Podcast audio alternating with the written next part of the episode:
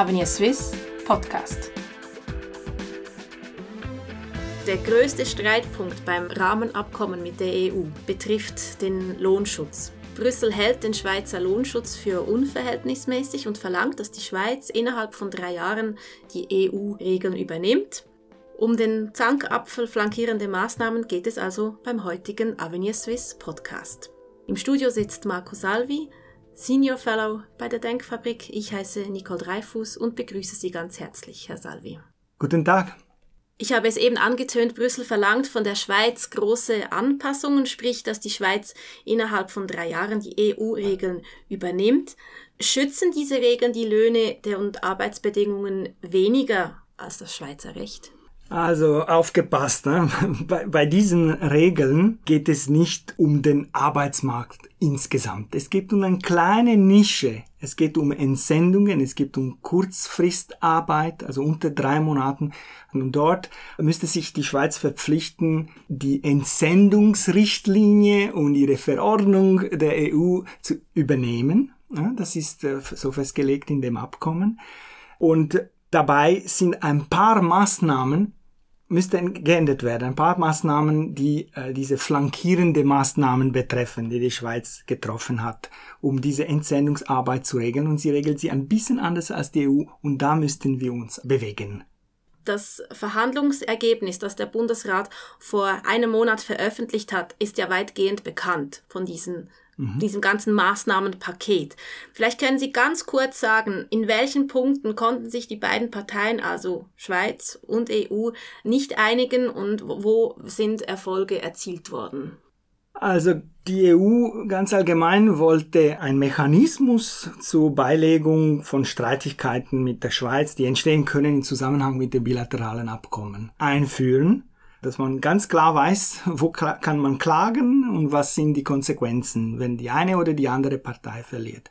Und dafür würde sich dann die Schweiz einen besseren Zugang zum EU-Binnenmarkt, zumindest mittelfristig, sichern. Unter Auflagen unter Auflagen. Also sie müsste sich verpflichten, das EU-Recht in fünf bestehenden Abkommen, es geht um die bilaterale Eins, also wir haben 120 Abkommen mit der EU, aber in fünf auch wichtigen Abkommen zu übernehmen.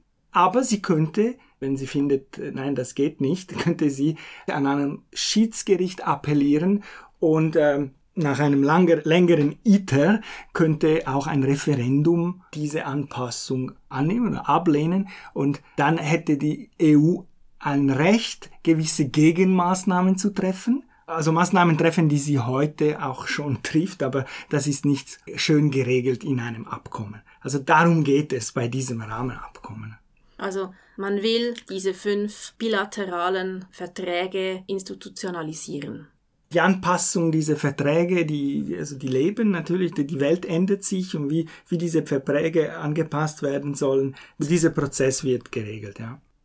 Bei der Einführung der Personenfreizügigkeit mit der EU hat die Schweiz flankierenden Maßnahmen umgesetzt und die sollen ein ja, langfristig ist ja das Ziel eigentlich, dass ähm, ein Absinken der Schweizer Löhne auf EU-Niveau verhindert wird. Dazu gehört auch, dass sich die EU-Firmen innerhalb von ein paar Tagen Vorlaufzeit anmelden müssen. Es waren ursprünglich acht Tage, jetzt sind es nur noch vier. Die EU hat das kritisiert, als Diskriminierung betitelt. Was sagt Avenir Swiss dazu? Ah, ich muss das ein bisschen korrigieren. Unsere Löhne sind hoch, nicht weil sie besonders geschützt werden. Sie sind hoch, weil wir sehr produktiv sind. Also das ist der Grund, wieso die Schweizer reich sind die Flammen, die regeln einen ganz kleinen Teil, wie gesagt, von unserem Arbeitsmarkt. Es geht um ungefähr weniger als ein Prozent der geleisteten Arbeitsstunden werden von Entsendungen generiert. Diese Entsendungen, eben, das sind. Äh, Wie viele geht es da? Was ist konkret eine Zahl? Eine Zahl geht es uh, ungefähr 30.000 Vollzeitäquivalente, also 30.000 Vollzeitstellen.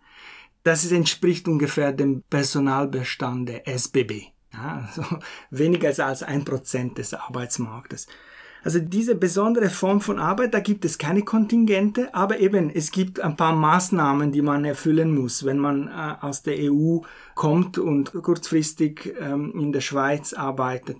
Zum Beispiel äh, unter anderem muss diese Entsendung gemeldet werden. Da gibt es im Internet ein Formular, kann man ausfüllen und es braucht eine Frist von acht Tagen zwischen dieser Anmeldung und der Aufnahme der Arbeit.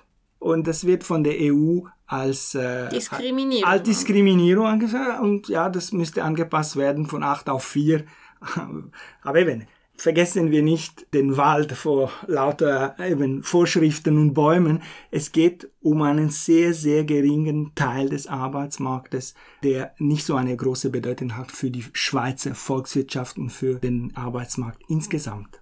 Der Punkt ist, dass äh, der Einfluss der Zuwanderung auf die Löhne wird überschätzt. Und ganz krass wird der Einfluss dieses spezielle Art von Zuwanderung, nämlich von Entsendungen, überschätzt. Ne? Die Ökonomen wissen es, man kann es kaum zeigen, dass die 500.000 Leute, die in die Schweiz gekommen sind, etwas an den Schweizer Löhnen geändert haben, an der Lohnstruktur. Aber die Gewerkschaften, die sehen das anders. Ich finde, die Gewerkschaften vertreten eine extreme, eine extreme Position. Zum Beispiel der Chefökonom des äh, SGB, das ist Daniel Lampard, der hat sogar geschrieben, ich habe mir das vermerkt, ohne Lohnschutz, also ohne eben diese Flams, wovon wir geredet haben, ohne diesen Lohnschutz droht selbst unseren gelernten Fachkräften der Gang zu Sozialhilfe. Also, ich meine, das, das ist die Endphase des Jahres, weil eben, erstens, es geht um einen kleinen Teil des Arbeitsmarkts, dann der zweite Punkt, die EU hat nichts gegen unsere Sozialpartnerschaft. Es gibt viele Länder, die auch ähnliche Institutionen kennen wie wir. GAF, also Gesamtarbeitsverträge, die dann in einer Branche Arbeitsbedingungen regeln, unter anderem Mindestlöhne. Also diese Art von Gesamtarbeitsverträge kennt man in vielen anderen EU-Ländern. Und das steht nicht zur Diskussion hier. Das wird nicht abgeschafft. Es gibt keine Gefährdung dieser Sozialpartnerschaft à la Weshalb Suisse. ist dann so eine große Angst im Raum, dass das so gefährdet ist? Vielleicht- Das muss ja irgendwo eine Wurzel haben. Ja, ich denke, es gibt auch ein, eine Fehleinschätzung, wie wichtig eben dieser Lohnschutz ist für das Lohnniveau der Schweiz. Es sind nicht die GAFs, die das hohe Lohnniveau sichern der Schweiz. Das hat, denke ich, vielleicht einen geringen Einfluss, aber viel geringer als was der Herr Lampert sieht. Zum Beispiel gerade die positive Entwicklung im Tieflohnsegment in der Schweiz in den letzten Jahren lässt sich viel eher auf die Zuwanderung zurückführen. Zuwanderung von hochqualifizierten Arbeitnehmern aus dem EU-Raum. Also wir hatten eine 60 Prozent der Zuwanderung infolge der Personenfreizügigkeit, 60 Prozent der Leute, die nach 2002 so ungefähr gekommen sind in die Schweiz, verfügen über eine Ausbildung auf Tertiärstufe. Das wiederum hat eine starke Nachfrage nach der Arbeit von tieferen Qualifizierten. Also die sind knapper geworden relativ zu den Hochqualifizierten auf dem Arbeitsmarkt in der Schweiz. Und das hat ihre Löhne gestützt. Viel mehr als diese GAF und noch viel, viel mehr als diese Flammen, die eben nur ein, ein Submarkt betreffen. Aber wie diese Entsendungen. Aber wie erklären Sie sich dann diesen, diesen Aufschrei, diese Angst, dass das Schweizer Lohnniveau dadurch ähm, gesenkt wird? Das ist eine gute, eine gute Frage. Das ist, liegt vielleicht im Geist der Zeit heute, dass man äh, Angst hat vor äh, Zuwanderung, vor Importe und so weiter. Also ich, es ist schwierig für mich zu erklären, wieso jetzt besonders diese Entsendungen einen derart wichtigen Einfluss auf die Löhne der Schweiz hätten. Seine Fehleinschätzung ist zu glauben, dass ähm, die gute Lohnentwicklung oder unsere hohe Löhne würden von diesem Schutz abhängig sein. Nein, unsere Löhne steigen, wenn es der Wirtschaft gut geht und die sind hoch, weil wir hochproduktiv sind. Das hat sehr wenig mit dem Schutz zu tun. Schutz, äh, was für Schutz? Gesamtarbeitsverträge oder äh, diese Schutzmaßnahmen wären auch nach dem Abschließen des Rahmenabkommens möglich. Die werden gar nicht angesprochen. Die EU ist, hat nichts dagegen, weil es gibt die nämlich in vielen EU-Ländern auch. Also es ist nicht, dass die Schweiz jetzt ein ganz besonderen System hätte oder der Lohnschutz wäre so stark in der Schweiz. Also wir haben Länder wie Fra in Frankreich oder in nordischen Ländern, die eine GAF-Abdeckungsquote von über 90 Prozent haben. Also fast der, in allen der Schutz ist dort viel, viel stärker und dennoch haben sie tiefere Löhne und schlechtere Marktergebnisse. Aber es gibt eine, eine interessante Arbeit von zwei italienischen Ökonominnen, die gezeigt hat, dass die Entsendungen innerhalb der EU keine nennenswerten Effekten auf Löhne im Gastland hatten also auf EU-Stufe. Die Schweiz wurde nicht berücksichtigt, aber. Aber das kann man anwenden auf die Schweiz. Das kann man anwenden. Es gibt viele kleinere Länder von Holland, Belgien oder Österreich, die auch wichtige Gastländer sind für diese Art von Arbeit. Und dort hat man keinen Einfluss der Entsendungen auf das Lohnniveau feststellen können. Ich denke, ja, man hat das, man hat vergessen, was die wichtigen Ursachen für unsere hohen Löhne sind es ist viel wichtiger, dass die Schweiz gute Beziehungen hat zur EU, viel wichtiger für das Lohnniveau der Schweiz als diese flankierenden Maßnahmen. Da bin ich überzeugt. Also das Wachstum ist wichtiger als der Schutz. In einer Ihrer mhm. neuesten Analyse haben Sie ähm, geschrieben, dass die Art der Umsetzung dieser Flam den flexiblen Schweizer Arbeitsmarkt zunehmend einschränke. Ist das nicht Schwarzmalerei? Die Flam bringen nicht viel, aus Sicht des Lohnniveaus oder der Bedingungen auf dem Arbeitsmarkt, aber sie bringen viele Kontrollen und sie bringen die Möglichkeit, Gesamtarbeitsverträge allgemein verbindlich zu erklären, also erleichterte Möglichkeiten, dies zu tun und das finden wir schlecht, weil es die Wettbewerbssituation in der Schweiz schwächt. Warum? Weil wir haben Arbeitgeber und Arbeitnehmer in gewissen Branchen, die sich den Markt aufteilen oder die Konditionen so festlegen, dass sie gut damit leben können und damit schließen sie auch Konkurrenten, nicht nur aus dem Ausland, aber kleinere Konkurrenten innerhalb des Sektors mit diesem Instrument. Also die OECD, keine radikal neoliberal, die OECD hat davor gewarnt, dass man die GAFs zu leicht für allgemein verbindlich erklärt.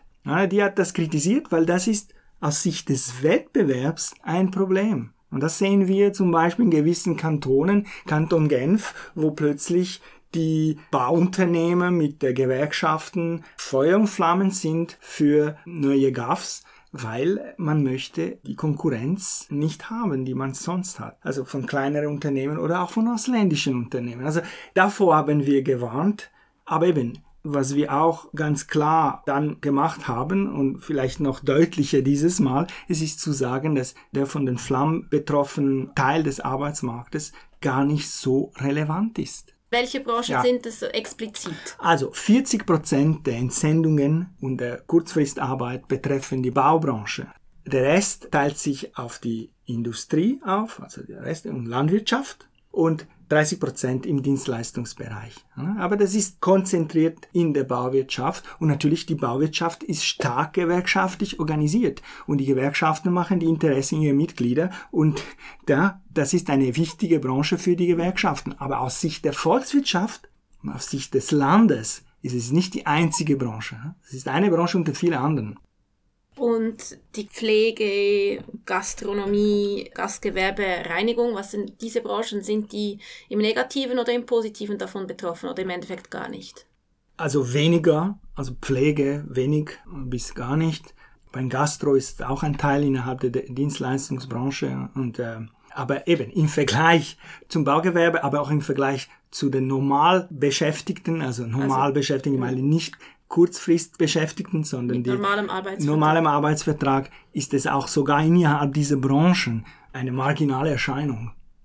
Billiglöhne, Dumping, alles so rote mhm. Tücher eigentlich für die Gewerkschaften. Ja. Das ähm, kann mhm. ja auch unterwandert werden, indem man ins Ausland einkaufen geht oder indem man Billigprodukte in der Schweiz einkauft. Also es gibt Alternativen zu diesen Entsendungen. Das finde ich jetzt ist ein wichtiger Punkt. Also wenn wir die Entsendungen zum Beispiel weiter einschränken würden, was man im Tessin versucht hat. Also Sie sprechen jetzt von den äh, Grenz Eben nicht, die Grenzgänge sind eine andere Baustelle, okay. oder? Die, die sind von dem nicht betroffen. Also es gibt keine Meldepflicht für Grenzgänger. In dem Sinne ist es eine es gibt Alternative zu diesen Entsendungen. Also würde man das schwieriger machen, diese Arbeitskräfte in die Schweiz zu holen, dann hätte man hätten die Unternehmen Alternativen. Sie könnten mehr Grenzgänger einstellen. Sie könnten mehr langfristige Zuwanderer, die die langfristig in der Schweiz äh, mehr als drei Monate, äh, könnten Sie die einstellen, also eine zusätzliche Nachfrage nach Zuwanderung, also langfristige Art, oder Sie könnten auch mehr Dienstleistungen im Ausland ausführen lassen, also Callcenter in Polen oder in anderen Ländern aufstellen und somit auf diese kurzfristige Arbeit verzichten. Klar, bei der Bauwirtschaft ist es anders eine sehr lokalisierte Lokal, ja. Branche, aber auch dort gibt es Ausweichmöglichkeiten. Man kann mehr Maschinen einsetzen. Es gibt tausend andere Möglichkeiten. Also das, das muss man auch sehen. Alle diese Alternativen, die es gäbe. Und das schwächt noch zusätzlich das Argument, dass diese Entsendungsarbeit ist ganz speziell und muss ganz besonders geregelt werden noch einmal ganz kurz auf das Abkommen insgesamt zu sprechen. Wir haben es gehört, von links bis rechts wird es ja bekämpft. Sieht Avenir Suisse hier eine Lösung in dieser Sackgasse? Oder andersrum gefragt, was bedeutet es für die Schweizer Wirtschaft, wenn das Abkommen definitiv scheitert? Ich denke, kurzfristig wird nicht viel passieren. Aber wir, eben, es geht um den bilateralen Weg und wenn man diesen Weg nicht pflegt, dann äh, überwächst er am Schluss ist es vielleicht kaum erkennbar ist. Also es ist ein Abkehren vom bilateralen Weg auf Raten, weil die EU und die Schweiz werden sich immer mehr weiterentwickeln und auseinandergehen in diesen Bereichen. Das ist das Risiko. Und für die Wirtschaft würde das heißen, dass die Rechtssicherheit ist gefährdet im Zusammenhang mit der EU. Und das ist klar, dass viele Nationalisten das gerne sehen würden. Für die Wirtschaft wäre das ein langfristig oder auch mittelfristig ein großes Problem. Normen, die nicht anerkannt werden, Schwierigkeiten auch bei der Rekrutierung im Ausland, alle diese Dinge hätten reale Konsequenzen für die Schweizer Wirtschaft, mittelfristig zumindest. Und auch Import, Export wären dadurch geschwächt. Die Rechtssicherheit in, in diesem Zusammenhang wäre geschwächt. Man würde weniger in die Schweiz investieren weil äh, man weiß nicht genau, was dann passiert mit den Produkten, die man dann in der Schweiz erstellt, weil die Beziehungen mit der EU so unklar werden. Ich denke, das ist nicht so erkennbar jetzt, aber ich glaube, hätte große Konsequenzen mittelfristig zumindest für die Schweiz. Andere Abkommen mit der EU könnte man nicht abschließen, hat die EU ganz klar ge gesagt. Zum Beispiel ein Strommarktabkommen. Die Voraussetzung ist, dass wir ein Rahmenabkommen abschließen mit der EU und weitere Zugangsabkommen, zum Beispiel im Finanzbereich, wären damit nicht möglich. Also wir sehen, das hätte doch relativ viele Reperkussionen auf verschiedene Branchen, also eben nicht nur die Bauwirtschaft, ne? aber ganz fette Teile des Schweizer Wirtschaftskuchen. Das wären düstere Prognosen für den Schweizer Arbeitsmarkt. Es wäre nicht das Ende der Geschichte, aber. Aber das Ende unseres Podcasts. Auf jeden Fall. Ich bedanke mich ganz herzlich für unser Gespräch.